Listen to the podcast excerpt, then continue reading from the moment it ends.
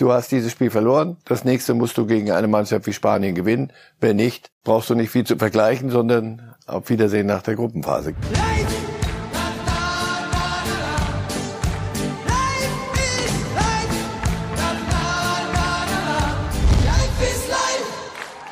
Das ist natürlich bei uns, äh, nicht nur bei den Spielern, aber auch beim Trainerteam eine brutale Enttäuschung. Das ist lachhaft. Wir starten hier mit einer Niederlage und das ist für uns eine Vollkatastrophe. Deutschland also in Schockstarre. Die Nationalmannschaft blamiert sich zum Auftakt gegen den Außenseiter aus Japan mit 1 zu 2. Es hagelt Kritik und das Debakel erinnert stark an den Auftakt in das Turnier in Russland im Jahr 2018, als Deutschland das erste Gruppenspiel ebenfalls verlor mit 0 zu 1 gegen Mexiko und was danach geschah, ist Geschichte und bereits bekannt. Und gleichzeitig gewinnt Deutschlands stärkster Gruppengegner Spanien mit 7 zu 0 gegen Costa Rica. Also das war definitiv eine Ansage an Deutschland. Und die Frage stellt sich, war das auch gleichzeitig das Aus für das DFB-Team in der Vorrunde? Das besprechen wir hier und heute und damit ganz herzlich willkommen zu Reifes Live Spezial und herzlich willkommen Marcel Reif. Guten Morgen. Ralf heute Morgen mit gemischten Gefühlen aufgewacht, mit Blick auf diese Sendung nach der sportlichen Niederlage der Deutschen gestern? Äh, Nee, mit eindeutigen. Nein, das war ja klar, dass wir also nicht jetzt die Sendung beginnen mit auch alles halb so wild. Das war mir schon klar. Es war nicht alles halb so wild, sondern es war richtig, richtig wild. Wie konnte das überhaupt passieren, dass man 1 zu 2 gegen Japan verliert? Das ist gestern von, von fast allen richtig gesagt worden, ein bisschen beschönigend in manchem. Wir waren so überlegen, ja, zwischen Überlegenheit und Dominanz gibt es einen Unterschied. Also ich habe nie das Gefühl gehabt, die Mannschaft die spielt in Ruhe und legt sich einen Gegner zurecht, auch in der ersten Auch Halbzeit, wo man dann Torchancen hatte, die nutzt du nicht so jetzt zur Begründung, du nutzt deine Torchance nicht. In der zweiten Halbzeit die Japaner ein bisschen umgestellt. Die deutsche Mannschaft war überrascht, dass sie jetzt plötzlich noch weniger Platz hat und dass die rennen wie, wie, die, wie die Irren und, und in jeden Zweikampf zu dritt gehen. Und dann kassierst du, machst du Fehler, die, die gibt's gar nicht. Und dann verlierst du so ein Spiel. Also da, da war das nicht nur böse Mächte, sondern das war nicht gut. Das ganze Spiel war nie richtig souverän. Du musst ja einen Gegner dann nicht 7-0 zerlegen. Zu Spanien kommen wir noch. Aber du, du, eine Mannschaft, wo du besser bist und du bist besser als die Japaner. Hör auf die erste Halbzeit, die Japaner waren so, so äh, das harmlos. Also ist noch geschmeichelt. Und wenn du das dann nicht schaffst, einem schwächeren Gegner zu zeigen, wie, dass du sehr viel besser bist und es nicht zu nutzen, wenn er dir Chancen lässt. Die deutsche Mannschaft hat sich diese Chancen nicht super rausgespielt, sondern die meisten waren so, dass, weil sie nicht gut genug waren, die Japaner. Aber nochmal, wenn du das alles zusammentust, dann stehst du jetzt mit dem Rücken aber sowas zur Wand. Hören wir uns mal an, ob und welche Erklärung die deutsche Mannschaft für diese Niederlage gegen Japan hat. Allen voran Hansi Flick als erstes, was der zu dieser Niederlage und vor allem zu diesem sportlichen Debakel zum Auftakt in diese Weltmeisterschaft und zu seinem Team sagt. Wir suchen nicht nach Ausreden. Das wäre das wäre für uns zu billig. Ja, es ist natürlich bei uns, äh, nicht nur bei den Spielern, aber auch beim Trainerteam eine brutale Enttäuschung. Wir haben individuelle Fehler gemacht, die wir so nicht machen dürfen, vor allem oder gerade bei einer Weltmeisterschaft. Es ist so, ähm, dass ich natürlich ganz großen Wert darauf lege, dass die Mannschaft ähm, aus dieser Erfahrung, die sie jetzt gemacht hat, einfach die richtige Schlüsse zieht, dass sie auch die Verantwortung, ich sag mal, in gewissen Dingen auch, auch jetzt übernimmt. Kritisch genug für Sie, Herr Reif, die Worte von Flick? Ja, sie sollen die richtigen Schlüsse. Welche Schlüsse kannst du daraus ziehen? Wir machen solche Fehler nicht mehr. Und wir müssen besser Fußball spielen. Und wenn das der richtige, wenn das so einfach ist, den richtigen Schluss daraus zu ziehen. Ja, aber das, das was mir am, am, am eindeutigsten scheint, was er sagt, ist, wir machen Fehler, die du bei so einer WM nicht machen kannst. Egal gegen wen. Du hast nur drei Gruppenspiele. Ja. Und jetzt, ehrlich gesagt, du musst Spanien schlagen. Wenn du Spanien nicht schlägst, bist du raus. Ja. Weil ich glaube, dass Japan, Costa Rica ist, wird sich nicht plötzlich als Geheimfavorit entpuppen, sondern nach Adam Riese, wenn du Spanien nicht schlägst und damit hast du ein Finale. Ob, wie die, mal sehen, wie die Mannschaft damit umgeht. Noch deutlicher wird der Frust bei den Spielern selbst, bei den DFB-Jungs. Ja, dramatisch ist auf jeden Fall jetzt für einen weiteren Turnierverlauf oder für die nächsten zwei Gruppenspiele natürlich das Ergebnis. Ähm, Das Spiel kann man sehr unterschiedlich bewerten. Wenn man nur die positiven Sachen raushebt, hat man genügend Futter, dass wir ein gutes Spiel gemacht haben, wenn man sich die letzten 20 Minuten anschaut äh, und äh, ja, sieht, dass wir kein Tor äh, nach dem 1-0 gemacht haben und noch zwei kassiert haben, sozusagen verloren haben, dann kann man sehr viel Negatives finden. Am Ende ähm, gehört natürlich auch immer ein bisschen Glück dazu. Es ist äh, vielleicht teilweise ein bisschen Pech, teilweise ein bisschen fehlende Konzentration. Ich, ich weiß es nicht. Ähm, ich schiebe jetzt einmal mal auf fehlendes Glück. Ich glaube, dass wir das Spiel nicht gekillt haben. Ich muss vielleicht das 2 oder 3 noch machen, dann kommen wir gar nicht in diese, in diese Passivität, wo wir vorhin den Gegenton hatten und ähm, ja, dann verlierst du halt. Jetzt stehen wir mit null Punkten da. Ähm, mehr als unnötig. Ich glaube, es war jetzt nicht vom Spieler nicht vergleichbar mit äh, 2018. Ich habe es vorhin schon gesagt. Ich habe äh, schon das Gefühl, dass da eine Truppe in der Mannschaft sitzt. Wir wissen, dass äh, nicht alles gut ist, aber wir wissen auch, dass wir am Sonntag gewinnen können. Nicht vergleichbar mit 2018, sagt Josua Kimmich, Herr Reif. Hm, stimmen Sie dem zu? Über, über welche Parameter reden wir? Mir ist das wurscht, ob du das mit 2018 vergleichen kannst oder nicht. Vergleichen Fakt musst ist aber mit einer Niederlage in ein Turnier zu starten. Ja, aber also, das, das musst du vergleichen. Ganz ja. einfach. Du hast drei Gruppenspiele und da gibt es drei Gegner. Zwei kommen noch weiter. Jetzt hast du null Punkte. Die beiden anderen haben drei Punkte. Das, kannst du vergleichen. Ansonsten, wir haben das, der Geist ist in der Mannschaft und das ist in der Mannschaft. Das ehrlich gesagt interessiert mich das relativ wenig. Du hast dieses Spiel verloren. Das nächste musst du gegen eine Mannschaft wie Spanien gewinnen. Wenn nicht, War's das. brauchst du nicht viel zu vergleichen, sondern auf Wiedersehen nach der Gruppenphase, genauso wie in Russland. 25 Torschüsse hat das DFB-Team abgegeben. Nur ein einziger Ball landet im Netz. Das sagt auch viel über die Chancenverwertung aus, Herr Reif. Und dann kam das. Wir schauen uns jetzt mal gemeinsam die Gegentore an. Die 75. Minute, Herr Reif, gerne mit Ihrem Kommentar dazu. So, das ist ja kein Konter. Es sind so viele da. Es sind zum Teil passiv. Dann welche, die nicht mehr bis zu Ende durchspielen, die, die Aktion, die nicht in der Aktion bleiben. Manuel Neuer, ja, kann ich ihm das vorwerfen? Ein Torhüter, der den Ball nach vorne abwehrt, muss damit rechnen, dass dort Gegenspieler sind. Hätte er es besser machen können, an ihm will ich es nicht festmachen. War kein wirklicher Torwartfehler, an einem besseren Tag gelingt die Abwehr ein bisschen weiter zur Seite. Aber das war alles in so einer Phase, wo du dachtest, sag mal, warum macht ihr das jetzt? Warum holt ihr die denn so? Lasst ihr die denn so das Spiel machen und euch so in, in solche brenzligen Situationen bringen. Und wenn Spieler dann nicht zu Ende verteidigen eine Situation, führt das genau dazu. Dann kann eine Mannschaft wie Japan mit durchaus nicht untalentiert, aber auch nicht viel mehr und die, die, die den Willen haben, einen Großen zu schlagen, mit der Motivation, rennt die die letzten 20 Minuten so an und gewinnt das Spiel dann nicht wirklich unverdient. Also niemand soll mir erzählen, dass da gestern äh, alles auf den Kopf gestellt wurde. Bevor wir uns das 2 zu 1 der Japaner anschauen, Herr Reif, hören wir uns an, was Manuel Neuer gesagt hat, denn der hat ähnliche Punkte angesprochen wie Sie.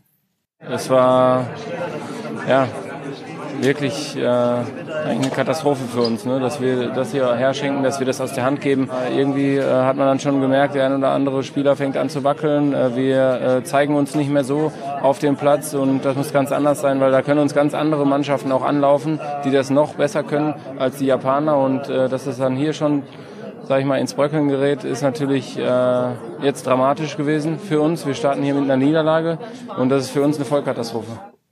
Dramatisch und Vollkatastrophe. Schlimmere Worte kann man eigentlich nach so einer Auftaktniederlage gar nicht wählen, ne? Das war jetzt angemessen. Das passte genau nicht die, die letzten Worte. Da merkst du, dass, dass er immer noch fassungslos ist auch. Aber es werden noch, wenn du irgendwas holen willst bei der WM oder irgendein ein annehmbares Ziel erreichen willst, also Viertelfinale, dann wird es stärkere Gegner geben als Japan. Und wenn du so unter Druck gerätst, ins Wackeln gerätst, ins Wanken gerätst und am Ende verlierst gegen einen Gegner wie Japan, dann braucht es jetzt, wenn das alles anders werden soll, eine dramatische Steigerung. Ja. Und im Moment fehlt mir ein bisschen die Fantasie. Wir blicken auf das 2 zu 1 der Japaner in der 83. Minute. Dann war es besiegelt, diese Niederlage für Deutschland, zumindest das 2 zu 1 für die Japaner, Herr Reif. Und auch da sehen wir Süle, der dann im Anschluss von Flick kritisiert wurde, weil er das Abseits aufhebt und auch Schlotterbeck geht da nicht richtig hin, ne? muss man sagen. Also da sehen wir den Pass, Süle hebt das Abseits auf und Schlotterbeck? Da hinten Süle, das ist. Ja, und Schlotterbeck läuft aber auch nur nebenher. Schlotterbeck läuft hinterher, dann kommt er gut, ich will ihn ein bisschen in Schutz nehmen, dann kommt der Strafraum immer näher Ja, und dann, dann was machst du jetzt von ja. hinten? Dann weißt du, wenn ich jetzt, ich kann, ich kann's probieren, aber wenn es schief geht, bin ich draußen, rote Karte und, und Elfmeter. Aber dennoch, ob, wir haben auf Abseits gespielt. Also kann ja nicht sein, dass du aus dem eigenen Angriff kommt ein Pass, ja, der ist aber eine Viertelstunde gefühlt in der Luft. Das musst du dann doch schon anders verteidigen und nicht an Stotterbeck festmachen, nicht nur auf ihm rum. Aber der hatte in der ersten Halbzeit auch Wackler. Es kamen gestern auch Spieler an ihre Grenzen, hatte ich den Eindruck.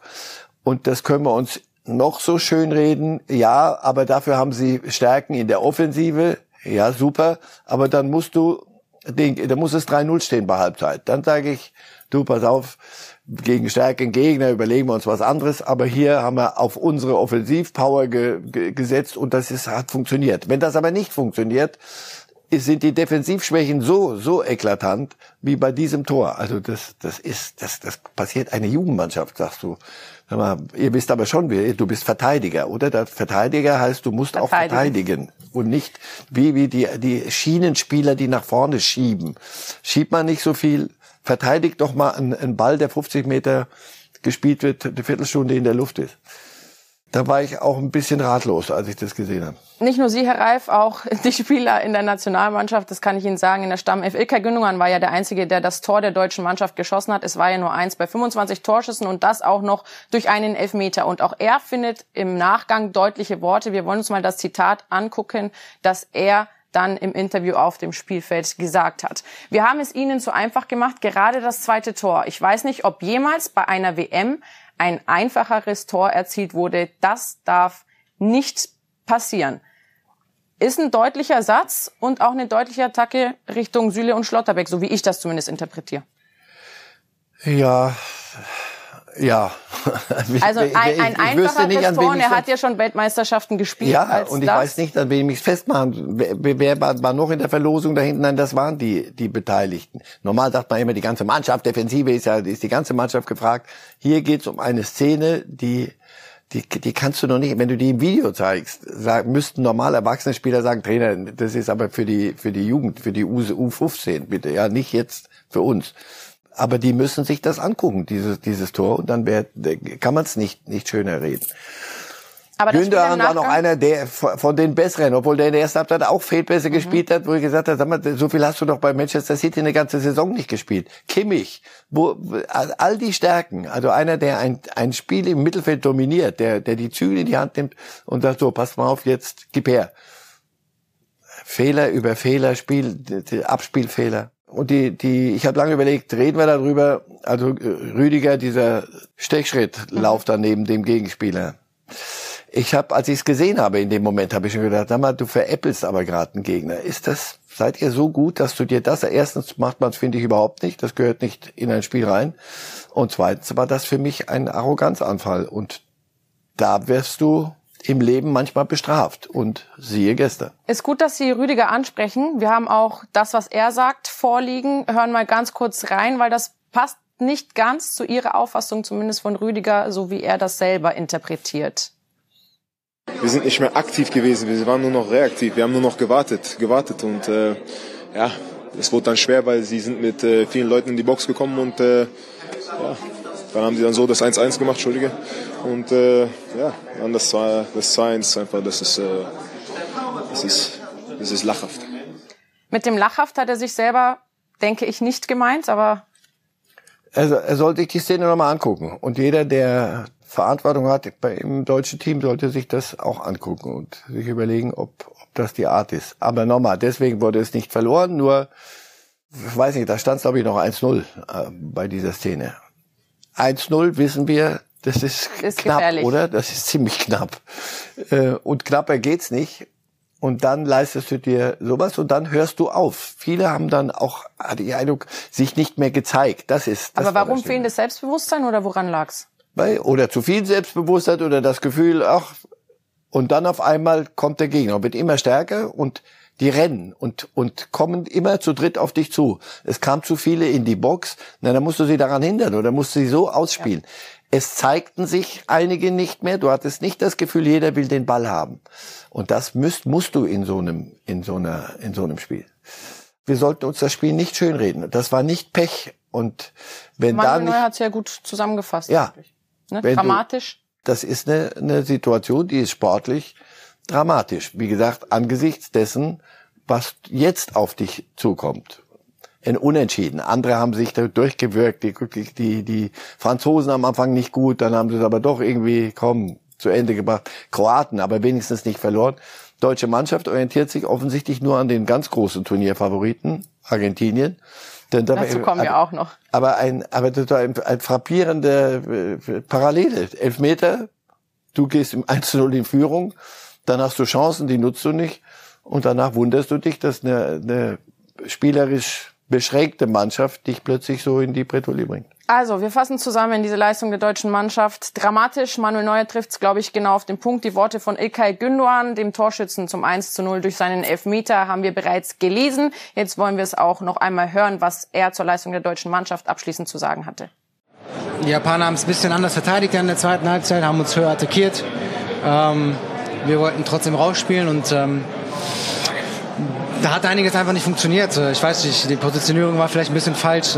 Am Ende, glaube ich, wollten wir auch den Ball zu wenig haben, zu wenig äh, behaupten und haben dadurch ähm, viele leichte Ballverluste gehabt in der zweiten Hälfte ähm, und haben den Japanern dann vielleicht so ein bisschen Oberhand gegeben, was total unnötig war, ehrlich gesagt. Ähm, und äh, da haben einfach ein paar Prozentpunkte gefehlt und ähm, man kann sich vorstellen, dass die bei einer Weltmeisterschaft auch entscheidend sein können. Und ähm, heute leider gegen uns. Entscheidend sein können ist noch untertrieben. Entscheidend sein werden würde es wahrscheinlich eher treffen. Herr Reif, welche Note würden Sie der Gesamtleistung der deutschen Mannschaft zuschreiben? Sind wir da schon bei Note 6? Es geht in die Richtung. Bei dem Spiel? Ja. ja. Bei dem Spiel eine 5, aber Versetzung ausgesprochen stark gefährdet. Schalten wir nach Katar. Unser Reporter und Bildfußballchef Christian Falk, der ist uns jetzt live zugeschaltet und mit ihm wollen wir natürlich auch über dieses sportliche Debakel der deutschen Nationalmannschaft reden, denn er hat es ja auch live vor Ort Geht mitverfolgt. Los. Schönen guten Tag an dich, Christian. Herzlich willkommen bei Reifes Live WM Spezial. Guten Morgen aus Doha. Also 1 zu 2 gegen den krassen Außenseiter Japan. Wie konnte das passieren? Ja, wir sind alle entsetzt, muss man wirklich sagen. Ähm, und auch von unseren Spielern. Man hat es wirklich schön geredet nach dem Spiel. Natürlich hatte Deutschland 78 Prozent Ballbesitz in der ersten Halbzeit. Aber man hatte nie das Gefühl, dass sie wirklich 100 Prozent geben. Man hatte immer das Gefühl, die Japaner können Nadelstiche setzen. Und das haben sie letztendlich auch getan. Deutschland hat nicht nachgelegt und hat sich quasi wirklich darauf verlassen, dass dieser Elfmeter, man hat es Tor nicht mal selber rausgespielt, am Ende reichen wird. Und dafür wurden sie zu Recht bestraft. Christian, wir haben die Worte von Ilkay Gündogan gelesen und gehört. Wen meint er denn genau damit? Süle und Schlotterbeck? Oder sollten ja. sich andere Spieler auch noch angesprochen fühlen?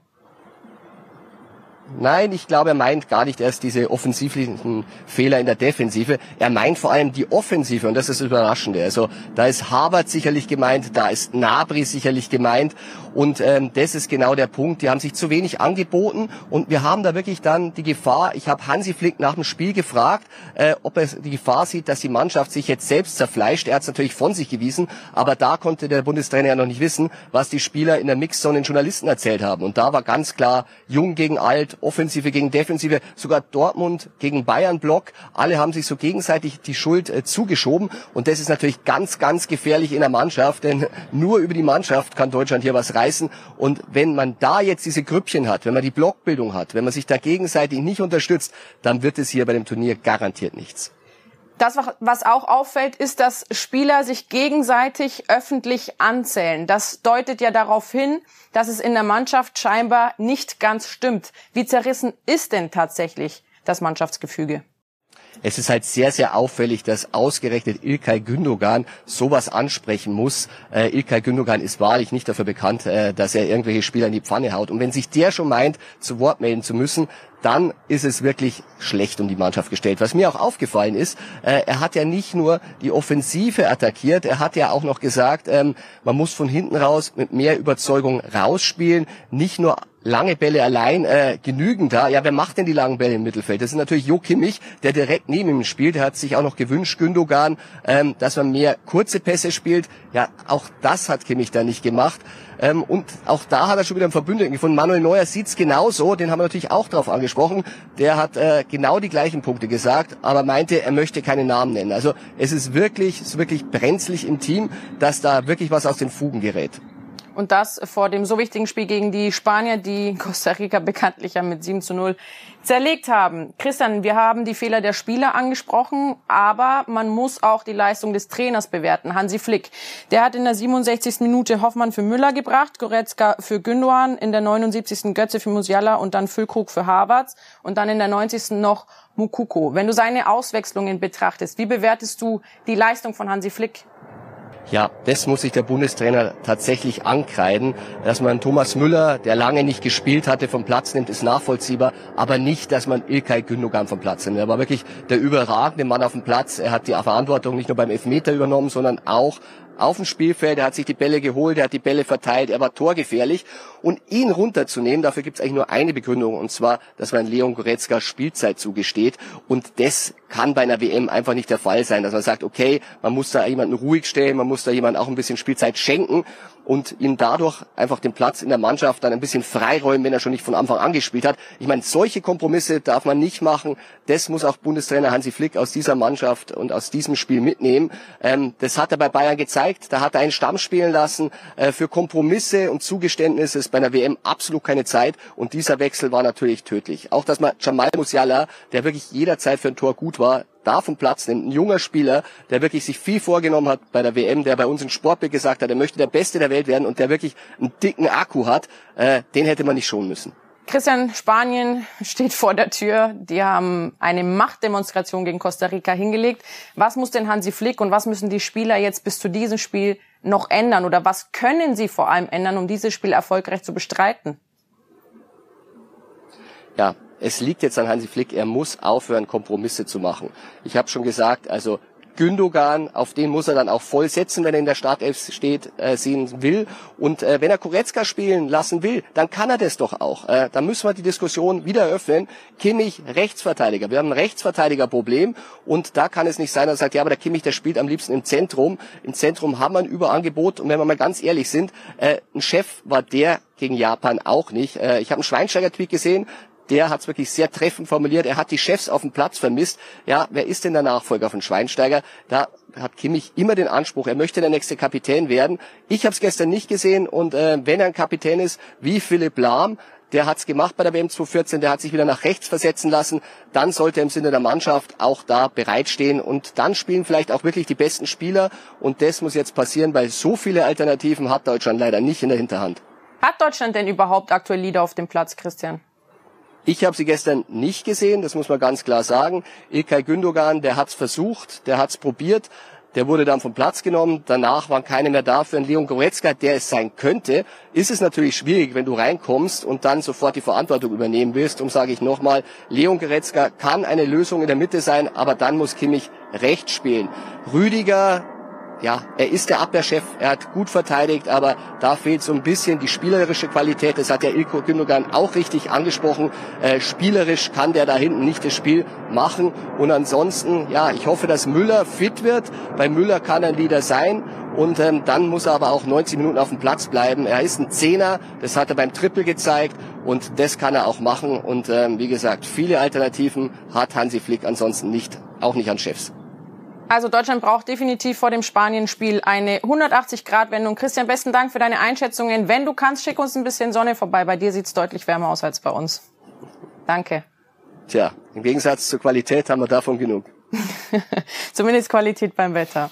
Immerhin eine Sache, bei der die Qualität äh, da ist in Katar. Herr Reif, Christian hat es gerade schon angesprochen. Haben Sie irgendeinen Leader entdecken können gestern auf dem Platz und nicht nur im Nachgang beim deutliche Worte finden? Nein, weil als es eng wurde, weil die Japaner dann stärker wurden und kamen, da zeigen sich Lieder, nicht wenn du vor dich hinspielst. Flick hat vor dem Spiel gesagt, wir, wir gehen all in. Wieder so ein schöner Spruch. Jetzt am Sonntag musst du all in gehen. Insofern, ja, da bin ich bei Christian Falk. Jetzt kannst du nicht mehr sagen, ja, aber Kimmich spielt eigentlich lieber auf der Sechs und der macht es eigentlich lieber so, lieber so. Das ist ein Finale und ich hoffe nicht im, im zweiten Wortsinn dieses Spiel gegen Spanien. Aber da, wie gesagt, da fehlt mir die Fantasie, dass du die, diese Spanier so schlagen kannst. Also musst du alles, was du hast, auf den Platz schaffen als Trainer. Das heißt durchaus Kimmich Rechtsverteidiger und Goretzka mit, mit Gündogan. Wobei das zwei sehr ähnliche Spieler sind. Wo ist der, der echte Sechser? Wir gucken immer so nach vorne. Musiala vorne ist prima und Müller ist ein Zehner und alles und es klingt alles gut da vorne. Aber du wirst gegen Spanien auch verteidigen müssen. Insofern aus der Falle wird es schwer sein, rauszukommen. Aber nochmal irgendwelche taktischen äh, Spielchen und mal gucken und dann muss der so richtig fit werden und dann im nächsten Spiel machen wir es dann so. Es kann sein, dass dieses das letzte Spiel ist. Insofern da muss dieses All-In wirklich ja. umgesetzt werden. Es scheint aktuell so, als ob die deutsche Nationalmannschaft gut darin wäre, Dinge zu kommunizieren oder anzukündigen und dann nicht richtig nicht umzusetzen. Das gleiche war ja auch bei der One Love Binde der Fall. Und die deutsche Nationalmannschaft hat ihr gestern dann auf dem Platz ein Zeichen gesetzt. Sie lassen sich nicht den Mund verbieten. Die One Love Binde haben sie nicht getragen. Dennoch viele, viele Nebengeräusche, auch abseits des Platzes. Uli Hoeneß hat ebenfalls deutliche Worte gefunden, und zwar zu dieser WM in Katar. Bei RTL hat er Folgendes nämlich dazu gesagt. Er sieht den Fußball und die Beliebtheit des Fußballs aktuell in Gefahr. Und zwar aufgrund auch dieser WM und dem Bild, das die deutsche Nationalmannschaft gerade abgibt, sagt er, die WM, wie sie sich derzeit darstellt, wird auf jeden Fall kein Erfolg sein. Das ist jetzt schon klar. Und sie wird dem Fußball insgesamt auf jeden Fall schaden. Das sagt der ehemalige Präsident des FC Bayern bei RTL. Hat er recht damit? Wie sehr sie ihm schaden wird, auf Dauer erholt sich der Fußball immer wieder, erstaunlich. Der häutet sich dann, dann geht's wieder. Nur in der, in der Spitze. Und so eine WM ist ja die absolute Spitze. Ich merk's an mir. Ich habe so das Gefühl, dass man, also der Fußball ist so, also das, was auf dem Platz gespielt wird und drumherum ist das und das und das. Irgendwo, habe ich wirklich Lust noch. Und das ist ganz schlecht. Es ist, es ist zu viel. Natürlich hat all de, haben all die Nebengeräusche nicht geholfen. Lassen Sie sich umgehen? Nein. Diese, diese Geste, ich fand sie gut. Das Ausland, im Ausland wird sie auch besser gesehen als, als hierzulande. Aber Geste, irgendwann sind mal die Gesten, ist es mal gut mit den Gesten. Handlungen.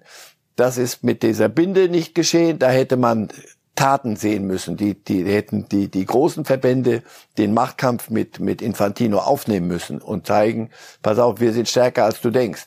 Und er sagt, so, jetzt kann er sagen, wer braucht euch denn? Meine Stimmen kriege ich aus Liechtenstein, Andorra, Tahiti und was weiß ich. Das jeden One Man One Vote. Ich kriege meine Stimmen schon. Und euch zeige ich mal, wo der Hammer hängt. Da ist der DFB als der größte Fußballverband mit sieben Millionen Mitgliedern. Leider mit in der Verlosung. Am Ende läuft die Spieler müssen dann Gesten zeigen. Nur ich glaube, jetzt ist es mal gut mit Gesten. Ist der DFB aktuell zu gut im Reden und zu schlecht im wirklich Umsetzen und Taten folgen lassen? Ja, das war alles, was sich da so über die Wochen aufgebaut hatte. Und dann werden wir da ein Zeichen setzen, dann werden wir dafür unsere Werte stehen. Sehr vollmundig und am Ende, als man hätte springen müssen, nein. So, und jetzt höre ich wieder, ja, wir sind in Opposition zu Infantino. Ach so, ja, das ist mir aufgefallen. So what? Und, und, und was ist die Folge? Konkret, ja, das müssen wir mal sehen. Das ist alles, wie gesagt, viel Gerede, viel Wind, viel Gesten. Aber die, die, Geste, die Geste der, der iranischen Nationalmannschaft, das war eine Tat. Das war nicht nur eine Geste. Und die riskieren zu Hause richtig viele Minuten. Das meine ich. Das war eine, Ge eine Geste, die als Tat passierte. Nämlich da ist wirklich, die haben wirklich etwas getan und sich in Opposition klargestellt gegen die und, und voll richtige Konsequenzen gewärtigt. Und zwar richtige, nicht gelbe Karten. So. Das ist eine, eine, eine Tat. Das hier ist vieles, ist gut gemeint und am Ende sagst du so, jetzt ist, also mir geht's so, es, es reicht jetzt. Hören wir uns doch an, was die vollmundigen Spieler auch zu diesem Thema dann tatsächlich zu sagen haben, Herr Reif. Ja, uns wurde ja die One Love äh, Binde genommen und äh, man hat uns dadurch versucht zu, zum Schweigen zu bringen. Aber ähm, unsere Stimme, unsere Sprache äh, die wird trotzdem laut sein. Wir stehen für die One Love Binde, wir stehen für die Menschenrechte ein und wir werden immer unsere Stimme erheben und deshalb ähm, nimmt man uns vielleicht diese Binde, aber niemals die Stimme und die Sprache. Ja, es geht darum, dass, dass man sich nicht äh, alles gefallen lassen muss. Wir werden uns äh, ja, unsere Stimme, unsere Sprache nicht, nicht verbieten lassen. Wenn wir was zu sagen haben, werden wir das weiterhin tun. Ähm, auch wenn äh, die FIFA versucht hat, das ein oder andere Zeichen zu verbieten. Egal wie viele Worte wir über Aktionen und so weiter verlieren, ich habe da den Eindruck, äh, wir gehen da immer als äh, Verlierer, zumindest in der deutschen Öffentlichkeit äh, oder bei den Beobachtern vom Feld. Dementsprechend glaube ich, macht es da keinen Sinn, wenn ich mich weiter dazu äußere nicht reden, sondern Taten folgen lassen. Herr Reif, Sie haben gerade, während wir diese O-Töne gehört haben, den Kopf geschüttelt. Wir wollen ganz kurz auf das Foto von Nancy Faeser gucken. Die war ja gestern auch anwesend in Katar und im Stadion. Und wir sehen sie neben Gianni Infantino mit dieser One Love Binde. Was sagen Sie zu dem, was die Spieler gesagt haben und zum Auftritt von Nancy Faeser mit dieser One Love Binde? Also, das ist bemerkenswert, dass sie das macht, aber sie muss keine Konsequenzen, keine gelben Karten, keine Punktabzug von, von Infantino befürchten. Also insofern, ja, große Geste politisch Englisch, aber äh, was, was will sie mir damit sagen? Ja, okay, gut, sie hat es ja in Infantino mal gezeigt. Die Spieler, das wirkt, das ist so Sprachregelung, Bierhoff-artig. Äh, wir, wir, die Binde kann man uns nehmen, aber die, die, jeder sagt die genau hat das. Bierhoff gesagt, und man kann uns die Binde die, nehmen, aber, aber nicht, nicht, unsere Werte. So, ja, niemand will, will dir die Werte nehmen, sondern du, hier ist ein Machtkampf. Herr Infantino benutzt diese Binde als Machtkampf. Und diesen Machtkampf hat er eindeutig gewonnen. Denn ja. mehr als Worte sind nicht gekommen. Du hättest dich da dann doch konkret äh, zeigen müssen. Das haben weder die Deutschen, alleine will ich es auch von ihnen nicht verlangen, sondern auch die anderen großen europäischen Verbände sind eingeknickt. Herr Infantino lacht sich tot und hat diesen Machtkampf definitiv gewonnen. Herr Reif, wir blicken auf das spanische Team. 7 zu 0 gegen Costa Rica, das war eine ganz klare Machtdemonstration und genau dieser Gegner wartet jetzt auf Deutschland und genau in diesem Spiel geht es für Deutschland um alles oder nichts. Ist das Ausscheiden damit eigentlich schon besiegelt oder erwarten wir, dass Deutschland gegen Spanien ein anderes Gesicht zeigt? Aber diese Spanier zu besiegen wird nicht einfach. Man muss natürlich das, den zweiten Teil der Wahrheit nicht verschweigen. Costa Rica war jämmerlich unterlegen. Das lag aber daran, dass die Spanier von Minute eins ihnen und zwar mit einer Souveränität. Nicht Ballbesitz hatten wir 78 Prozent. Sie haben ihnen gezeigt, pass auf, wir sind zwei Klassen besser. Und das müssen wir leider auch noch mit Toren, müssen wir das auch noch untermauern. Und dann haben sie sich in einen Rausch gespielt. Also, die deutsche Mannschaft ist nicht Costa Rica. Aber dass die Spanier jetzt fliegen, ähm, und für mich war immer die Frage, ja, sind die nicht auch Mitfavorit? Für mich war die Frage, sind die Jungen... Die haben sich ja deutlich verjüngt auch, ne? Ja, sind äh, Pedri und Gavi, sind die noch zu jung und dafür Busquets und Alba, da laufen ja ein paar ältere Herren rum, sind die, sind die zu alt. Wenn die Mischung aber stimmt, dann kann es bitterbös werden für jeden Gegner. Und gestern hat die Mischung so gut gestimmt, dass einem Angst und Bange werden kann. Deswegen Ihre Frage, ja, ich, mir fehlt im Moment die Fantasie, dass die deutsche mhm. Mannschaft diesen Gegner schlagen kann. Aber ist das auch schon besiegelt? Nein, du hast 90 Minuten ein Finale. 90 plus 10 wahrscheinlich bei der Nachspielzeit so, so. aktuell. Und man sagt ja immer, Deutschland ist eine Turniermannschaft.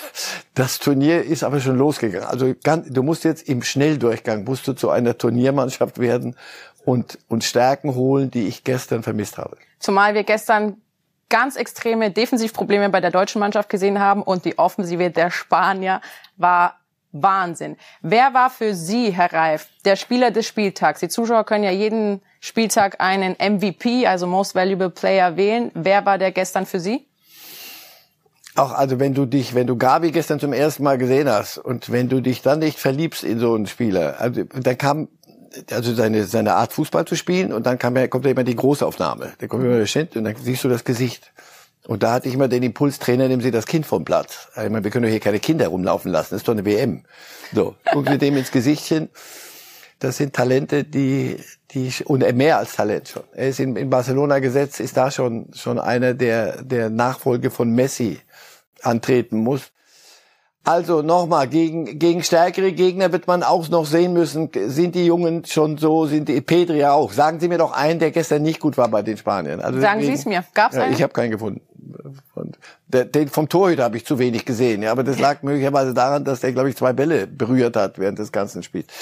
Der Rest war auch die Alten, auch Busquets, aber nochmal, bin nicht so gefordert. Aber so den Jungen den Rücken frei halten. Da, gestern stimmte da alles. Und du hattest das Gefühl, das ist, ist schon eine Einheit. War das auch die Handschrift des Trainers? Ja, ich glaube ja, hat sich gegen alle durchgesetzt. Enrique macht das ja auf eine Art, die ist ja durchaus angreifbar. Die lässt Sergio Ramos zu Hause und er hat, er hat genug Feuer gekriegt. Seit gestern Abend, glaube ich, läuft er läuft er mit dem Finger am Mund durch die Gegend der Kinder. Lasst, lasst, lasst mal die, lasst mal einen machen, der es kann. Redet nicht so viel. Wir machen das. Ich mache das schon mit den Jungen. Und sie, sie, sie, du siehst ja, die Mannschaft will und kann. Also ist Spanien sozusagen das Gegenteil von Deutschland. Die Deutschen reden, machen nicht und Enrique und Spanien hat die anderen reden lassen und hat dann Taten folgen lassen. Ja. Gestern war es so. Nochmal, du hast beide spielten gegen Gegner, die schwächer sind. Die Spanier haben das einfach nicht nur seriös, man sagt man immer 1-0 gewonnen, seriös, sondern sie haben es dann zu einem Fest gemacht und sich da selber in einen Rausch gespielt. Den Deutschen ist das nicht gelungen. Und das nimmst du mit natürlich in dieses Spiel. Jetzt kannst du hoffen, vielleicht sind die Spanier ja zu selbstbewusst und unterschätzen die deutsche Mannschaft. Das würde mich aber wundern. Mich auch, zumal ja nach einer halben Stunde das Ding eigentlich schon vorbei war, aber die Spanier haben nicht aufgehört zu spielen und das ist immer so ein Indiz dafür, die ja, haben richtig Hunger. Ja, und vor allem, weil die Jungen, den, den Jungen kannst du ja so eine taktieren, die, die können das noch nicht. Das kommt erst mit den Jahren. Das ist also, komm, lass uns mal aufhören, wir haben ja noch das Turnier so lange. Die hatten einen solchen Spaß an sich selber. Und dann gelingen ja auch Dinge. Also das war reine Spielfreude gegen ein nochmal, gegen einen Gegner, der hoffnungslos unterlegen war. Aber dennoch, das musst du erst mal so spielen. Und dieser Satz gilt auch für die, hätte auch für die deutsche Mannschaft gehört. Das musst du erstmal, hast du aber nicht. Sie haben. Die Gruppe E ist ins Turnier gestartet, Herr Reif. Wir wollen mal auf den Spielplan dieser Gruppe, oh, in ja. der Deutschland vertreten ist, blicken und fassen nochmal zusammen. Also Deutschland verliert und blamiert sich vor allem auch gegen Japan mit 1 zu 2. Spanien zerlegt Costa Rica. Japan spielt im nächsten Spiel dann gegen Costa Rica. Spanien gegen Deutschland. Darüber haben wir gerade zu Genüge geredet, Herr Reif. Japan, anschließend dann gegen Spanien und zuletzt dann Deutschland gegen Costa Rica. Also, wenn wir uns diesen Spielplan jetzt anschauen und den Auftakt, ist, glaube ich, klar, wer die Gruppe anführt und wahrscheinlich auch anführen wird. Und dann werden es Deutschland und Japan unter sich ausmachen? Das Horrorszenario ist, am Vormittag, glaube ich, spielt Japan gegen Costa Rica. Wenn die ein Unentschieden holen, und die deutsche Mannschaft verliert gegen Spanien, ist die WM beendet. Also da gibt's noch nicht mal das Spiel gegen Südkorea als drittes Spiel wie in Russland, sondern dann können wir, müssen wir hier nicht mehr über die deutsche Mannschaft reden. Dann ist das ein Auslaufen gegen Costa Rica. Das ist das Horrorszenario. Ist das völlig aus der Luft gegriffen und ist das nur geunkt? Japan war gestern stärker als Costa Rica, also da ein Unentschieden halte ich für durchaus machbar. Und Deutschland gegen Spanien haben wir jetzt hinlänglich be beredet und hätte ich nicht gedacht, dass Ihnen wir, fehlen auch die Worte. Ja, ich hätte nicht gedacht, dass wir heute so dastehen und sagen, pass auf, natürlich ist das noch ein bisschen Kaffeesatz und natürlich gibt's die Chance, gibt's 90 Minuten. Aber wenn ich alles zusammenzähle, was wir so an Punkten gestern hier mit über die Nacht in diese Sendung nehmen konnten, dann ist das eine Situation, die ist, die ist schon heavy.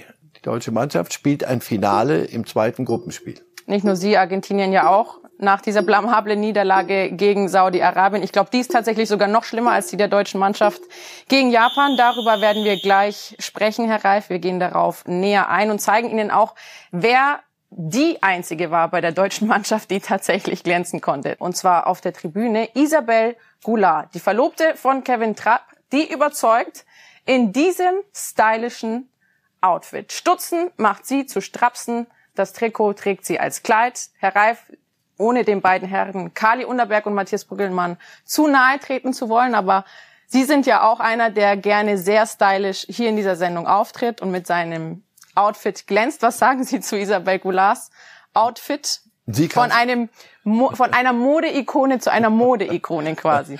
Das sind nicht nur Jährchen dazwischen. Also die junge Frau kann das tragen. Das, ist, das ist witzig, das ist das ist gut, das ist auch ein Statement, das ist auch nicht die, die gängige Kleidung in, in Katar, glaube ich. Also, ähm, die kann das machen.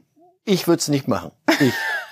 Also gut. Das Von daher, ich Ihnen nein, sofort also, ab, das Herr ist, Reif in dem Alter kann man das machen. Wir wollen auf die Teams näher eingehen, die jetzt bei dieser WM ins Turnier gestartet sind und die ebenfalls für positive oder auch negative Überraschungen gesorgt haben. Herr Reif, wir machen nämlich den Starcheck und fangen an bei einem der größten Superstars neben Cristiano Ronaldo bei dieser WM schlechthin. Und das ist klar Lionel Messi und Argentinien. Ich meine, Sie hatten Argentinien auch als Titelfavoriten vor dem Turnier auf dem Schirm. Ja, und ab, vor dem Spiel gegen Saudi-Arabien stand ich hier morgens um, um, sieben und habe lang und breit erklärt, warum die Argentinier auch Weltmeister werden. Und dann bin ich ins Flugzeug gestiegen und beim Aussteigen war ich mir dann nicht mehr ganz so sicher, ob das alles so stimmt, was ich da gesagt habe.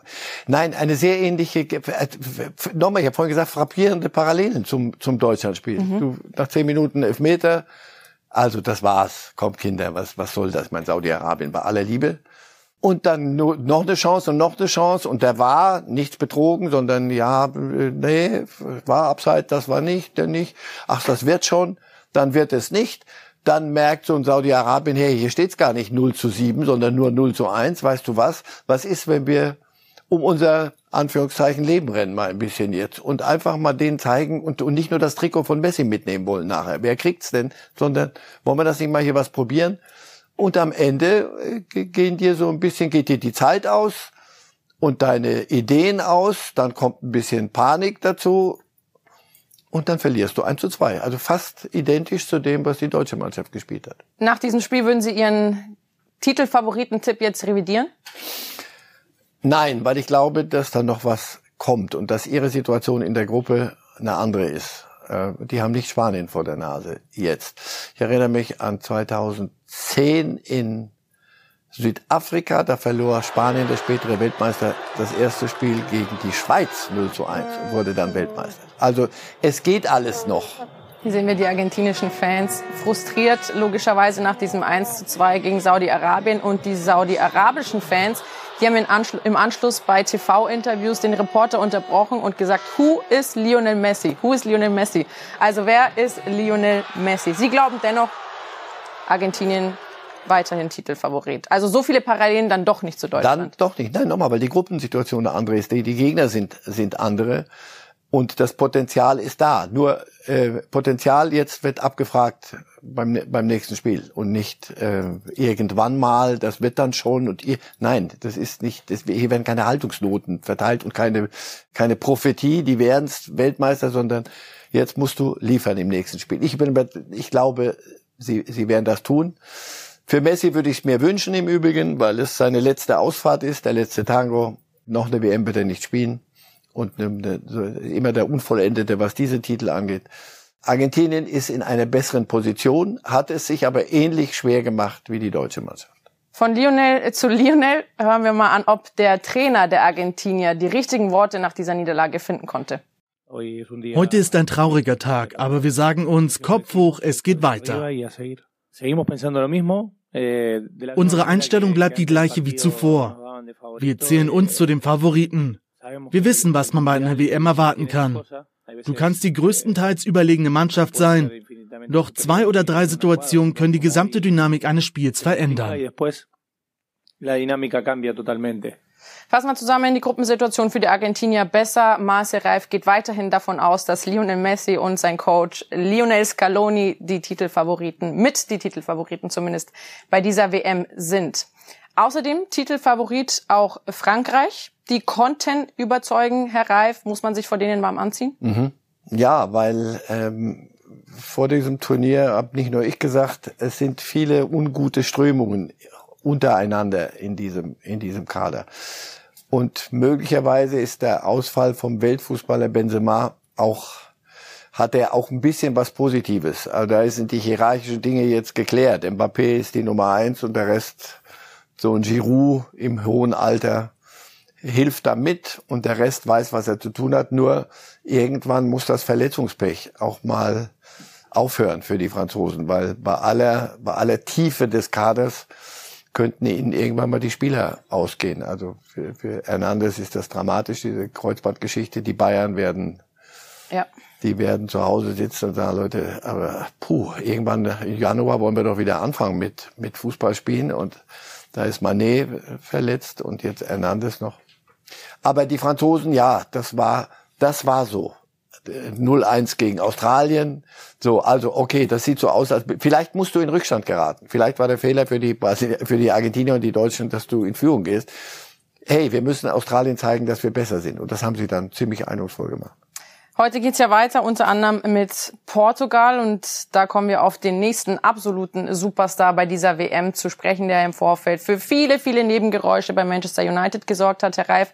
Und zwar Cristiano Ronaldo. Jetzt ist klar, er wird Manchester United verlassen. Das war, war er jemals dort? Also ja. War er? Für Sie nicht? Nein, von Anfang an nicht.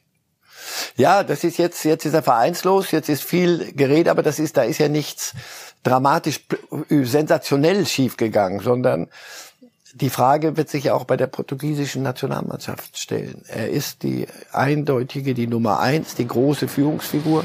Ist es aber auch noch auf dem Platz? Kann er das dem der Mannschaft geben, ähm, was er was er ihr früher gegeben hat? Ganz sicher anders.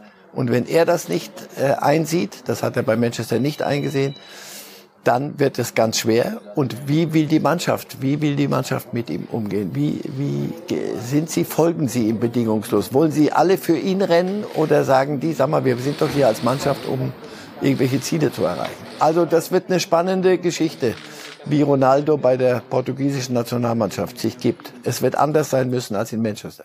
Hören wir an, was seine Teamkollegen zu ihm zu sagen haben. Zum Beispiel Fernandes. Der sagt Folgendes über Cristiano Ronaldo. Cristiano war immer eine Inspiration für mich. Es war also ein wahr gewordener Traum, mit Cristiano im Verein zu spielen. Aber nichts ist eben von Dauer. Und jetzt hat Cristiano eine andere Entscheidung für sein Leben, für seine Karriere getroffen. Und wir müssen solche Entscheidungen respektieren, ob wir damit einverstanden sind oder nicht. Cristiano hat natürlich nicht mit mir persönlich darüber gesprochen. Es ist seine Entscheidung, eine persönliche Entscheidung, eine Angelegenheit für ihn und seine Familie. Auch in der Kabine wurde darüber nicht geredet. Wir konzentrieren uns alle auf die Nationalmannschaft, die Weltmeisterschaft. Wir wissen, wie wichtig das für Cristiano und uns alle ist. E, uh, e para mim foi um sonho, um sonho realizado poder, poder fazer isso com o Cristiano.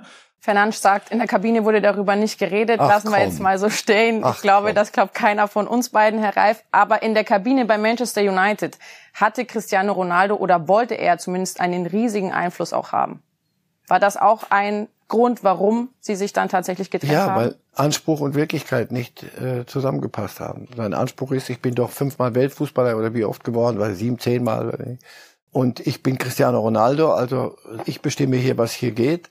Und dann auf dem Platz kannst du das aber nicht umsetzen. Der Club sagt ja auch, man habe sich einvernehmlich getrennt, aber am Ende war Manchester United wahrscheinlich sogar froh, dass Na, man jetzt tatsächlich... Nach dem Interview trennst du dich einvernehmlich, das glaube ich auch. Der er will weg und äh, der sagt, ich kann hier nicht mehr und die sagen, du kannst hier nicht mehr. Also das ist sehr einvernehmlich. Nur der Abschied ist, ist nicht, das ist unwürdig. Das ist so, wie das jetzt am Ende gelaufen ist. Das war so zu erwarten, zu befürchten. Ich, mir ging es so von Anfang an. Die Ronaldo-Geschichte ist keine, keine schöne jetzt in, die, in diesem letzten, letzten, vorletzten Kapitel. Und jetzt ist die Frage, was passiert in der, in der Nationalmannschaft? Es sind die ähnlichen Fragen. Was kannst du dir sportlich bieten? Und du bist aber, der andere Anspruch ist aber der absolute Führer dieser Mannschaft zu sein. Ist sein Charakter auch ein schwieriger für jeden Trainer und jedes Team? Nach Dingen, die ich von, von Trainern gehört habe, die mit ihm gearbeitet haben, sehr wohl. Auf der anderen Seite ist er, war er immer der Musterprofi, er ist fit für sein Alter, aber er zieht am Ende seiner Karriere nicht die, die richtigen Schlüsse aus der simplen biologischen Tatsache, dass wir alle von Tag zu Tag einen Tag älter werden.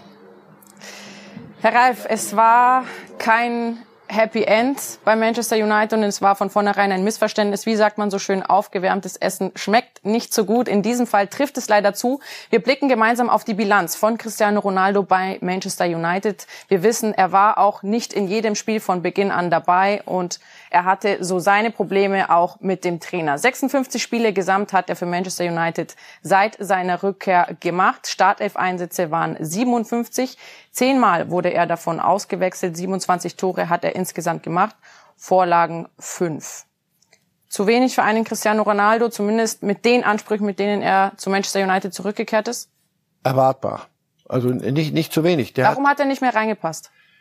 Weil er die Art Fußball, die du in der Premier League, wenn du ein Topverein sein willst, und Manchester United hat den Anspruch, weil du das nicht mehr leisten kannst, körperlich. Du kannst dieses, dieses Tempo, dieses Anlaufen, sie müssen, die Mannschaft muss für dich spielen. Und das kannst du dir nicht leisten. Aber wo soll er dann hin? Newcastle soll im Gespräch sein, die wären der einzige Club, der sich wahrscheinlich sein Gehalt leisten könnte. Und aber sportlich willst du ihn dir leisten? Das wird sich jeder doch fragen müssen. Was finanziell, das kriegen, kriegen die hin, weil Geld ist genug da. Aber was, was sportlich, wo, wohin führt uns das? Der soll nach Hause zu, zu, zu Sporting Lissabon. Aber wenn die sagen, das können wir uns nicht leisten, dann geht nach Miami oder nach Los Angeles, spiel mit Bale oder mit den anderen unter Beckham. Lass es ausklingen und hab Spaß, aber mach dich nicht mehr so angreifbar. Zumal ich behaupten würde, Geld hat er eigentlich schon genug. Daran sollte es eigentlich nicht scheitern. Bewerben kann er sich jedenfalls mit guten Leistungen bei dieser Weltmeisterschaft und seinem Namen nochmal alle Ehren machen. In Portugal muss heute ran. Herr Reif, wir blicken gemeinsam auf Ihre Tipps. Heute muss unter anderem die Schweiz gegen Kamerun spielen, Uruguay gegen Südkorea, Portugal gegen Ghana, 2 zu 0 der Sieg und Brasilien gewinnt 3 zu 1 gegen Serbien, sagen Sie. Brasilien auch ein großer Favorit auf diesen Titel? Und hat genau das Spiel vor der Nase wie die Argentinier mit Saudi-Arabien und die deutsche Mannschaft mit Japan. Sie sind besser, wahrscheinlich, als die Afrikaner, aber du musst es halt zeigen.